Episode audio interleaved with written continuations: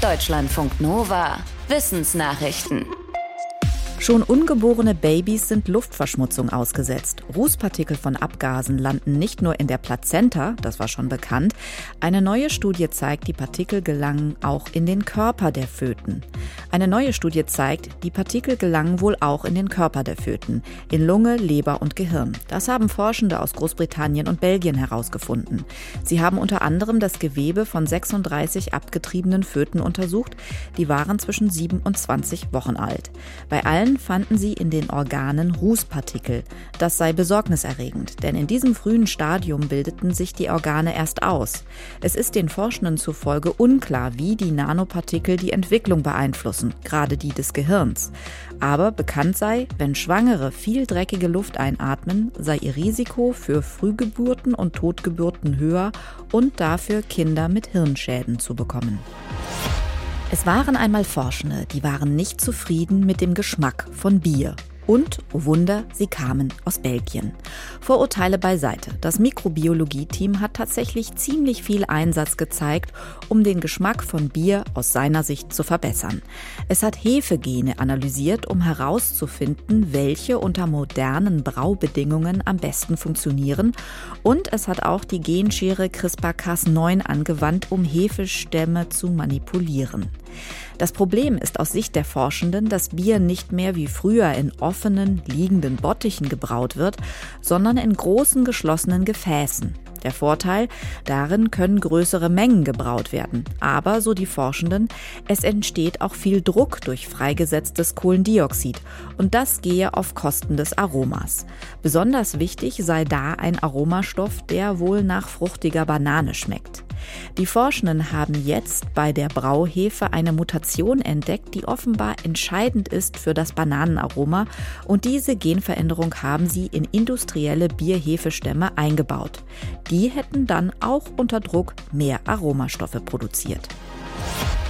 In der Nordsee rund um Großbritannien und Irland liegen tausende kilometerlange Täler und Kanäle verborgen.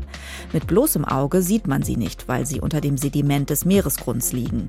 Aber Messungen mit Schallwellen haben letztes Jahr enthüllt, ja, da unten ist was. Fachleute des britischen Polarforschungsprogramms schreiben jetzt, dass diese Schluchten in der letzten Eiszeit innerhalb von nur wenigen hundert Jahren entstanden sind. Das sei nach geologischen Maßstäben eine Turbogeschwindigkeit.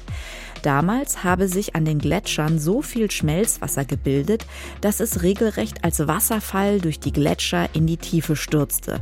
Dann grub das Schmelzwasser dort an der Basis des Gletschers rasend schnell kilometerbreite Tunnel in den Untergrund.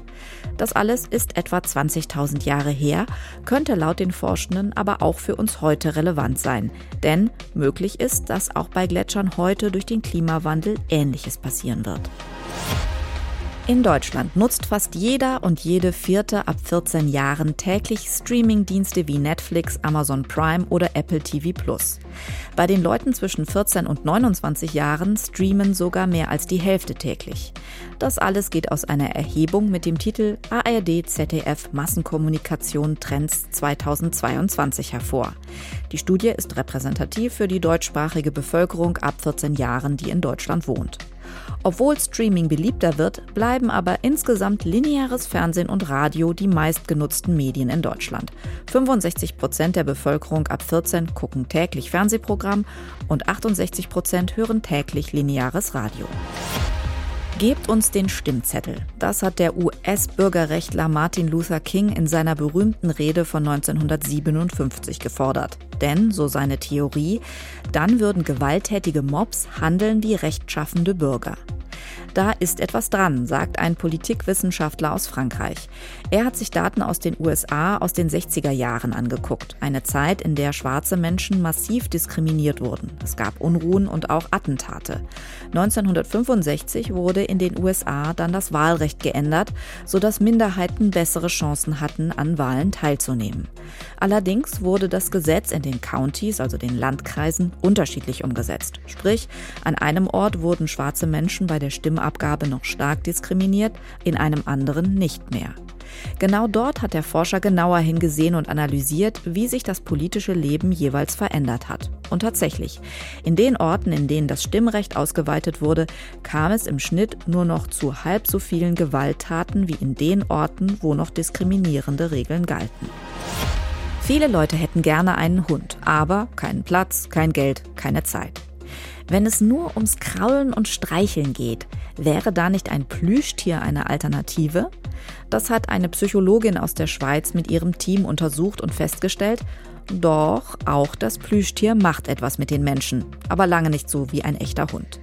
In dem Experiment haben die Forschenden die Gehirntätigkeit von 19 Frauen und Männern gemessen, und zwar im Kontakt mit einem Hund und dann mit einem großen Plüschlöwen. Der hatte eine Wärmflasche im Bauch, um zumindest von der Körpertemperatur her dem Hund ähnlich zu sein. Das Angucken von beiden, von Hund und Löwen, führte zu mehr Aktivität im präfrontalen Kortex, einer Hirnregion, in der soziale und emotionale Interaktionen verarbeitet werden. Aber wenn es ans Streicheln ging, waren die Reaktionen auf den Hund deutlich stärker und die Hirnregion wurde noch aktiver bei mehrmaliger Interaktion mit dem Hund. Das war beim Plüschtier nicht der Fall. Deutschlandfunk Nova